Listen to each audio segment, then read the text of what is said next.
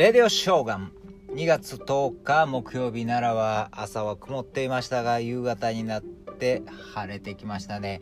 あなたの地域はどうでしょうか？関東の方はね雪がすごいみたいなんで気をつけてください、えー、そしてですね今日はね感激の日なんですね。感激って感激。あのーえー、劇場のね見る方の感激ですね、えー、1911年ですね東京千代田区のですね丸の内にですね帝国劇場が完成した日なんですよね、えー、それまでの劇場は木造建てだったんですけどもこの、えー、帝国劇場は石とコンクリートで建築されたですね、えー、洋風の劇場が、えー、日本で初ということですね、えー、宣伝文句は有名ですね。今日は帝劇明日は三越言うてですね、えー、流行語にもなってですね。消費時代の幕開け、の象徴やったんですけどね。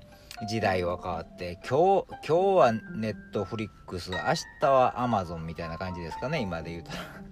もうみんなネットで大体買い物も、えー、映画も見たりするようになりましたからね。えー、そんな感じにだんだん変わってくるんでしょうね。いろんなものがね、えー、そして今はやっぱりフィギュア。ね。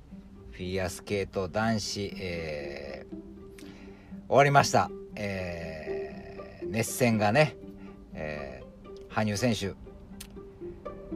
8位から4位まで上がりましたよ本当に。4回転アクセルにですね果敢に挑戦しました。えー、しかし転倒しましたけどね。本当にねまだ人間誰も成功してないやつですから。すごいです。素晴らしいです。そしてまあネイネイサン・チェン金メダル、えー、18歳の鍵山選手は銀メダル宇野選手が銅メダル。本当にもうみんな燃え尽きるぐらい頑張ったと思います。本当にお疲れ様でしたね。本当。しかしね今回もあのスキージャンプのサラちゃんもそうやけどねほんまなんやろうね。神様のいたずらが多すぎますよね。そんな風に感じたのは私だけでしょうか。ねもう羽生選手のショートの時でもね1回目の4回転やろうもと穴があったりとかね。えー、ほんとなんか今回のはちょっとなんかドラマが多すぎるというかね。えー、気になるわと思いながらね。本当でもね羽生選手が、えー、終わってからねあれが僕の全てやと。そして4年間これ以上ないぐらい頑張ったと言ってましたからね。本当もうもうやりきった燃え尽きたっていう感じやと思います。本当にお疲れ様でした。でたくさんのね感動を本当にねもうどんだけ長いことこの羽生選手にはですね、えー、皆さん楽しませてもうたことか本当にねえー、お疲れ様でした。そしてたくさんの感動ありがとうございました。